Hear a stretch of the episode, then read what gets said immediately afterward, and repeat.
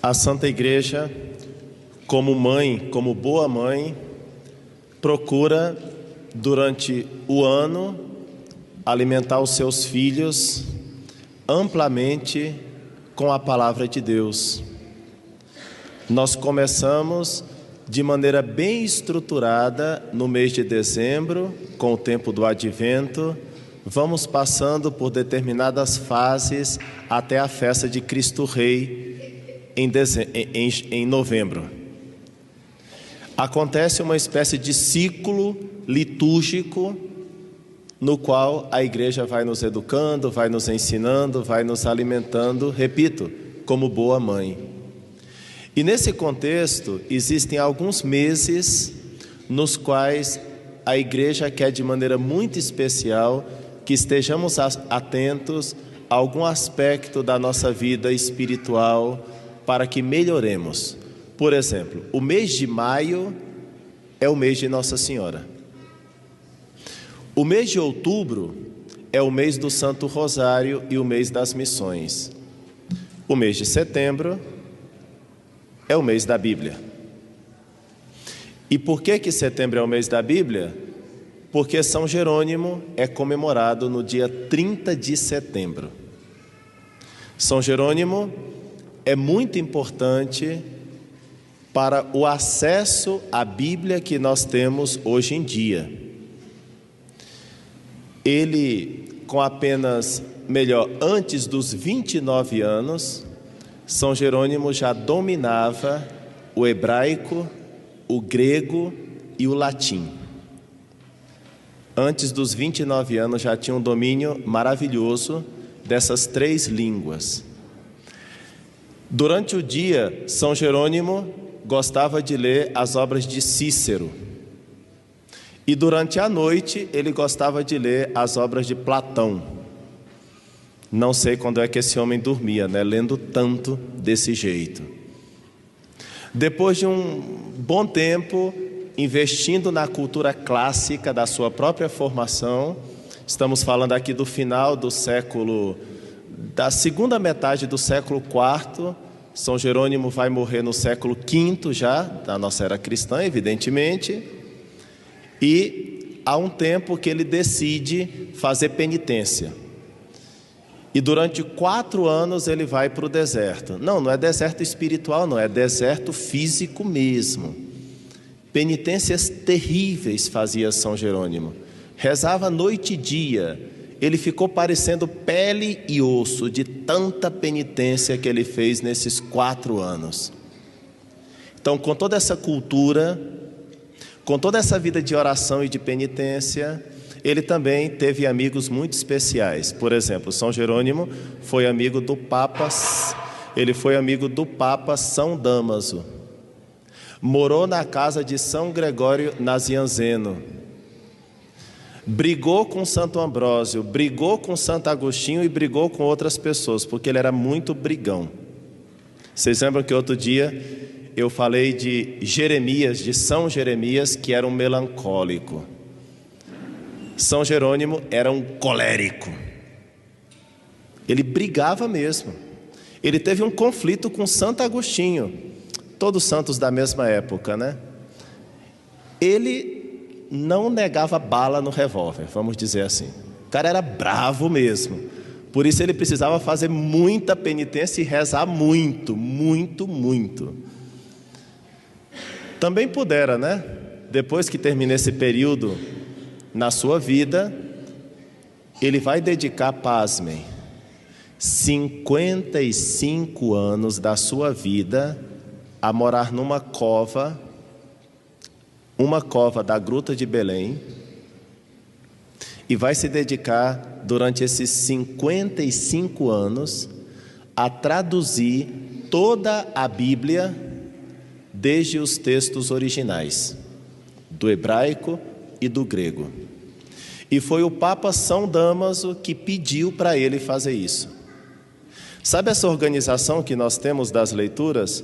Por que, que nós lemos Lucas 14 hoje na missa? Por que, que nós lemos essa sequência de leituras no domingo? Porque o Papa São Damaso pediu para São Jerônimo organizar aquilo que nós deveríamos ler nas missas. Vejam a grandiosidade de São Jerônimo, né?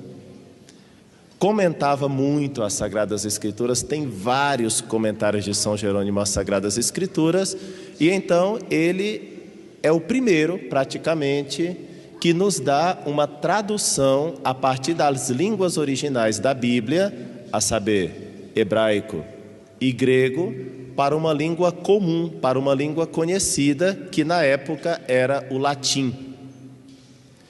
Como essa tradução estava na mão do povo, porque o povo sabia latim, por isso foi chamada de vulgata, porque em latim, vulgus é aquilo que é comum, é aquilo que todo mundo sabe, aquilo que todo mundo conhece.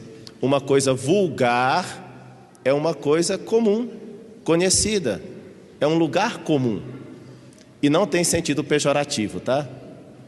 A Vulgata de São Jerônimo é a primeira grande tradução que nós temos a partir dos textos originais, feita por um homem santo, colérico, irritadício e santo. Eu falo isso também para que tenhamos mais uma vez essa perspectiva, né, que independentemente do nosso temperamento, com a luta, com a graça de Deus, a gente pode chegar lá. Teve esperança para o melancólico do Jeremias e tem esperança para o colérico de São Jerônimo. Todo mundo tem esperança. Se contar com a graça de Deus, se fizer um pouquinho de penitência, se fizer um pouquinho de oração, se levar Deus a sério, chega à santidade. E santidade grande. Então, por isso que nós celebramos o mês da Bíblia no mês de setembro, porque São Jerônimo morreu no dia ele morreu né, por essas datas e a sua comemoração litúrgica é no dia 30 de setembro. Pois bem, não é que a Igreja Católica não lia a Bíblia antes. Significa que cada bispo na sua diocese lia o que queria. Então, por exemplo, é engraçado, Santo Agostinho, bispo de Hipona, ele dá na telha, ele resolve comentar os salmos. E aí na missa de domingo ele começa a comentar salmo por salmo, capítulo por capítulo, versículo por versículo. Aí as homilias de Santo Agostinho são mais ou menos assim, as pregações dele. Meus irmãos, como paramos no domingo passado no Salmo 84, versículo 5, vamos continuar hoje com o versículo 6. E no domingo seguinte, o 7. E São, Santo Agostinho ia pacientemente comentando toda a escritura nas missas com a organização de São Jerônimo, então cada bispo passa a ter uma orientação diretamente de Roma e acaba, hoje nós lemos Lucas 14, pois bem, esse texto leu no mundo inteiro, foi lido no mundo inteiro, em todas as missas católicas, no mundo inteiro. Lemos sabedoria na primeira leitura, esse texto foi lido no mundo inteiro. Salmo 89, que nós lemos hoje, em todas as igrejas católicas do mundo inteiro. Nós temos a mesma liturgia para todo o mundo, uma organização que tem suas raízes no glorioso São Jerônimo. Esse homem é muito grande, muito grande, muito inteligente, muito penitente, homem de grande oração, e por isso, para homenagear também, nós é, realizamos, realizamos com muita gratidão a Deus o mês da Bíblia. Para que tudo isso? Pessoal, nós temos uma mesa da palavra tão abundante que é um verdadeiro banquete. Nós temos uma primeira leitura, normalmente do Antigo Testamento. Nós temos uma segunda leitura, sempre do Novo Testamento. Entre uma e outra, nós temos um salmo, que também é leitura bíblica. E finalmente, nós temos o Evangelho tá para nascer uma igreja protestante que tenha tanta Bíblia no seu culto quanto tem a igreja católica na sua missa. Tá para nascer. É o alimento que se nos dá na missa, desde o ponto de vista da escritura, é um banquete riquíssimo. Quatro leituras bíblicas, inclusive com a precisão de que uma combine com a outra. Se a gente fosse pegar qual é o tema comum de todas essas quatro leituras que nós escutamos hoje? A sabedoria. Primeira leitura falava de sabedoria. O Salmo 89 fala de sabedoria quando diz assim: Ensinai-nos a contar os nossos dias e dai ao nosso coração sabedoria.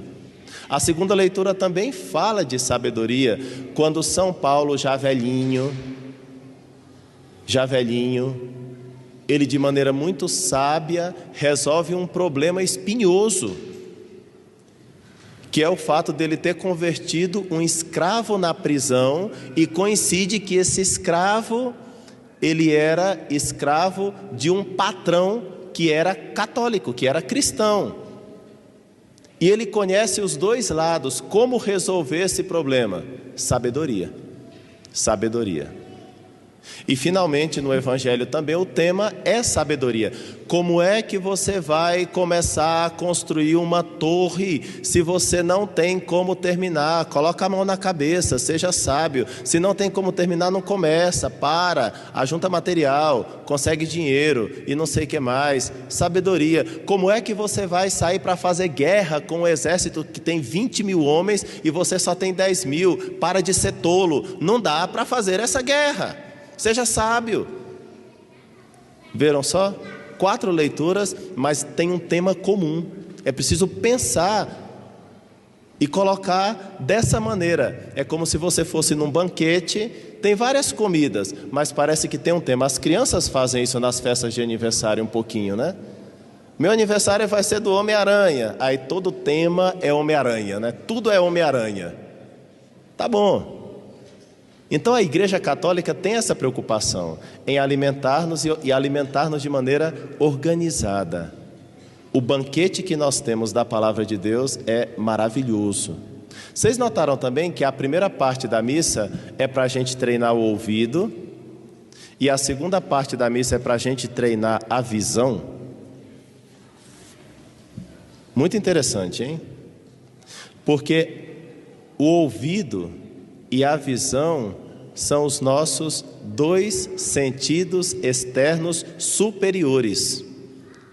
Porque os inferiores são o tato, o paladar e o olfato. Por isso, as artes mais nobres têm a ver com a música e as belas artes que se veem, né? As pinturas, etc.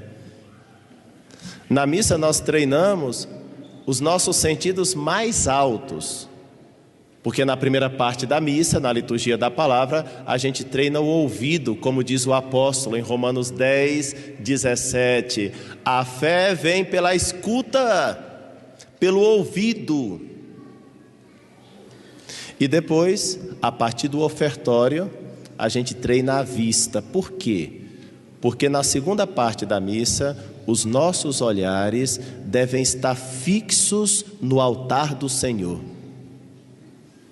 Por isso, na segunda parte da missa, isto é, a partir do ofertório, não é momento para a gente ficar nem falando muito, é para olhar e com um olhar contemplativo, meditativo, oracional, eu me encontro diante do Calvário. Porque, como diz o apóstolo, em 1 Coríntios capítulo 11, nos versículos 26 e 28, a missa é o Calvário. A missa é a paixão, a morte e a ressurreição de Jesus. E a nossa atitude nessa parte sacrificial da missa tem que ser a mesma atitude que Nossa Senhora teve quando Jesus estava sendo pregado na cruz. Há um drama na segunda parte da missa, porque nós estamos no Calvário. A nossa atitude na segunda parte é aquele olhar estarrecido, espantado, tremendo, contemplativo, meditativo, porque a missa é o santo sacrifício do Senhor. Isso diz a Escritura, mas também diz o Concílio de Trento na sua sessão 22. A missa verdadeiro e próprio sacrifício. Se na primeira parte a igreja nos convida a treinar o ouvido, escutando as leituras santas da Santa Escritura e nos alimenta de uma maneira abundante, na segunda parte da missa, a igreja nos convida a ter esse olhar contemplativo e depois aqueles que estão preparados se alimentarão, inclusive fisicamente substancialmente. Para que tudo isso? Para que sejamos sábios. Para que não sejamos tolos, que é o contrário da sabedoria. Para que sejamos sábios. E a sabedoria, segundo o Salmo 89, tem a ver com dois temas: contar os dias e entender esses dias à luz do que virá. Claro, se nós tivéssemos dias infinitos, a gente não precisaria contar os dias, simplesmente eles eternamente se sucederiam. Mas não é o caso. A gente vai morrer. Cada um de nós vai morrer. E a Escritura está dizendo o seguinte: sábio é aquela pessoa que sabe que vai morrer.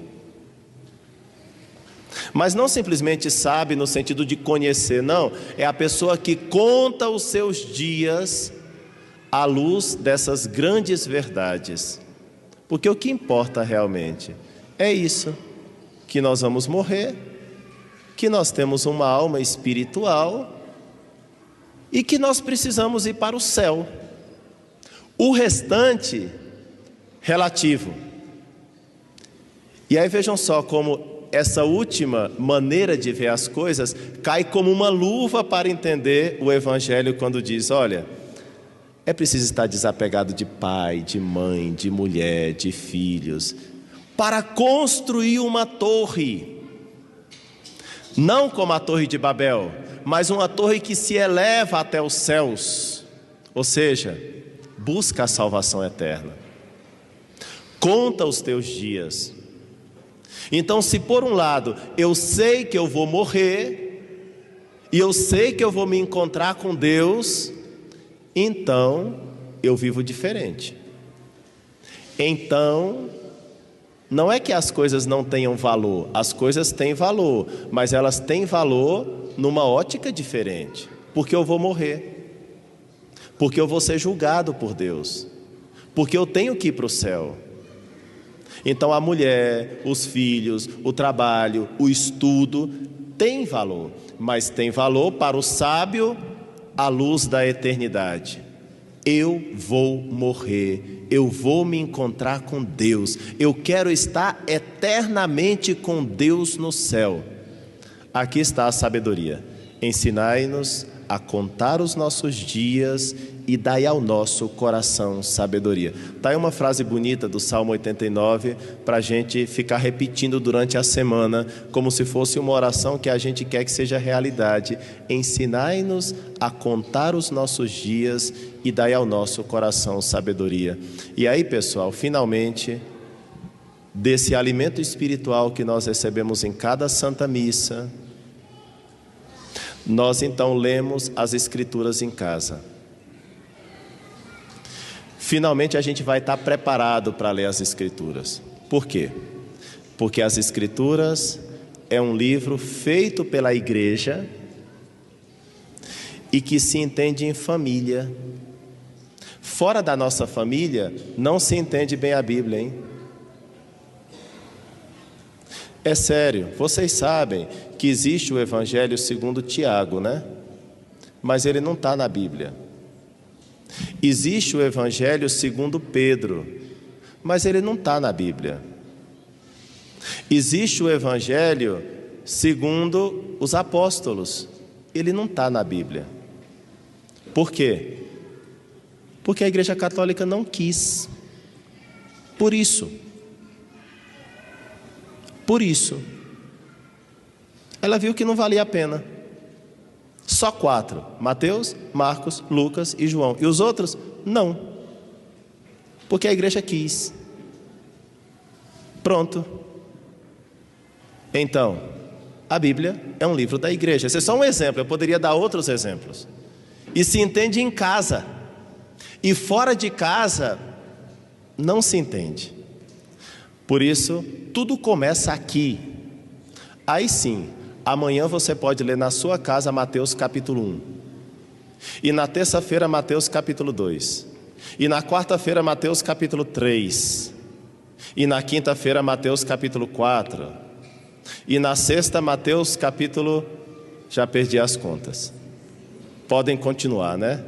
Ou quer que eu continue? Até o número mil? Não, não, não, brincadeira. Vejam só, cada dia um capítulo. Os 28 capítulos de Mateus, 28 dias.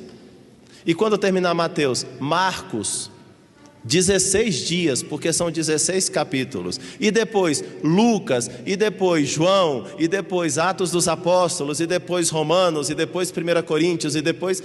E assim sucessivamente até o Apocalipse. Que bonito seria se vocês saíssem daqui hoje com esse bom propósito. Então, amanhã, Mateus capítulo 1. E assim segue sucessivamente. Mas eu não estou mandando simplesmente leia a Bíblia. Não, não, não, não estou mandando isso não. Eu estou querendo que vocês sejam sábios. Portanto, a sabedoria começou aqui, nesse banquete maravilhoso que a igreja nos oferece. Aí sim, como que uma extensão da nossa casa, nós mesmos pertencendo a esta família católica, aí sim nós vamos entender as Escrituras, porque o Espírito Santo vai iluminar nos nossos corações. Senhor, ensinai-nos a contar os nossos dias e dai ao nosso coração sabedoria. É o nosso pedido neste domingo, para que não sejamos tolos, que sejamos sábios e que possamos chegar ao fim bem-aventurado para o qual Deus propôs toda a nossa vida, porque nós somos predestinados à felicidade eterna com nosso Senhor nos céus.